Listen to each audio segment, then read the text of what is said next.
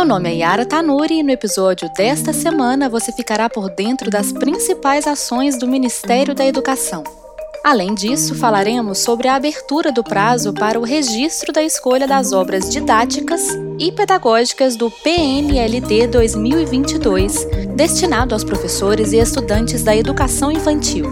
Esse é o 18º episódio do podcast 360 da Educação. Sejam muito bem-vindos.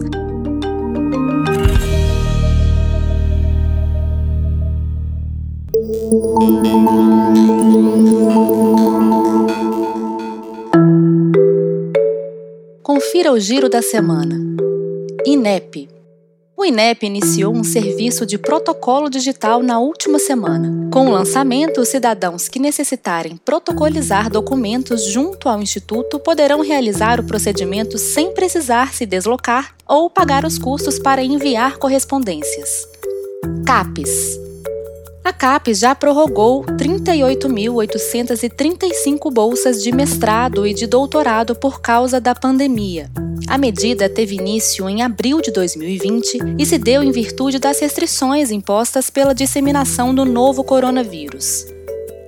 Fundo Nacional de Desenvolvimento da Educação. O FNDE promoveu uma capacitação sobre os recursos do programa Dinheiro Direto na Escola. O encontro online ocorreu na última terça-feira, 24 de agosto, com o intuito de orientar os agentes escolares sobre como receber os recursos do PDDE, além de oferecer explicações sobre como criar unidades executoras e construir consórcios no âmbito do programa. EBSER o Hospital Universitário Lauro Vanderlei, da rede EBSER, é o único hospital da Paraíba que realiza cirurgias corretivas de deformidades dentofaciais pelo Sistema Único de Saúde. O hospital oferece o serviço desde 2014 e já realizou até o momento 45 cirurgias relacionadas à posição do maxilar e da mandíbula.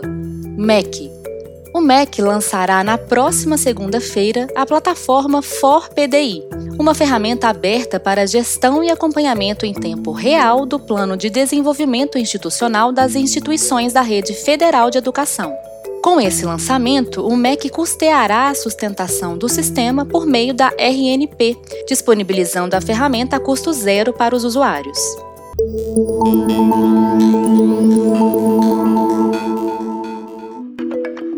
Agora que você já está por dentro das principais notícias do MEC desta semana, vamos falar sobre o PNLD 2022? O prazo para o registro da escolha das obras didáticas e pedagógicas destinadas à educação infantil para o ano letivo de 2022 já está aberto. E o diretor de políticas de alfabetização do MEC, Fábio Gomes, quer deixar um recado importante para vocês. Queridos professores e diretores da educação infantil de todo o Brasil, Estamos muito felizes com a disponibilização no Guia do PNLD das obras didáticas para a educação infantil. Essas obras incluem os novíssimos livros didáticos para pré-escola.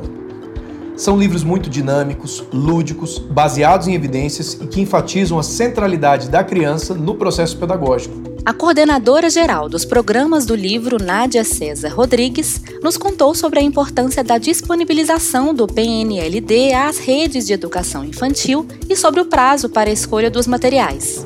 É uma oportunidade para que o corpo docente de cada escola decida pelo material mais adequado às suas necessidades, com a garantia de que receberão conteúdos com qualidade física e pedagógica o prazo de escolha vai até 30 de agosto. Diretor, de que forma e em quais momentos esses livros serão utilizados? É o professor que vai determinar os melhores momentos para a utilização do livro, que corresponde a um apoio à preparação de aulas e atividades. Diretor, esse ciclo próprio para a educação infantil no PNLD é uma inovação. De onde surgiu essa preocupação em atender esse nível de ensino? Já existem dados concretos em outros países em relação à utilização de materiais baseados em evidências na pré-escola? Os livros didáticos são amplamente utilizados na pré-escola em vários países com grande sucesso educacional, como Portugal e Singapura. São também utilizados em diversas escolas públicas e privadas no Brasil, com sucesso comprovado. Ao chegarem a todas as redes do país, concretizam o comando das diretrizes curriculares nacionais para a educação infantil, em seu artigo 7 promovendo a igualdade de oportunidades educacionais entre as crianças de diferentes classes sociais no que se refere ao acesso a bens culturais e as possibilidades de vivência da infância. Dessa forma, já fica o recado do diretor aos professores e diretores escolares da educação infantil. Eu tenho certeza que você e a equipe pedagógica da sua escola vão gostar muito dessa proposta. As nossas crianças merecem. Esse foi o 18º episódio do podcast 360 da Educação do Ministério da Educação.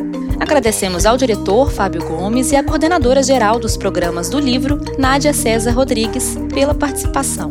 Eu espero por vocês no próximo episódio.